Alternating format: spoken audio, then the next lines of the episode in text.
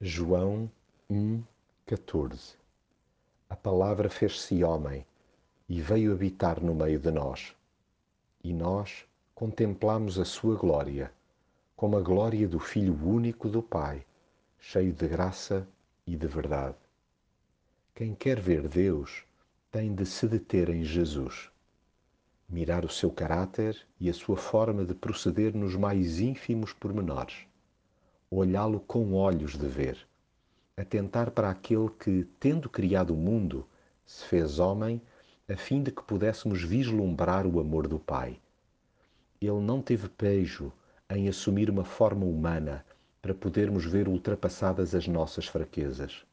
Habitou no meio de nós para que não só nos maravilhássemos com a sua pureza, como também nos dispuséssemos a segui-lo.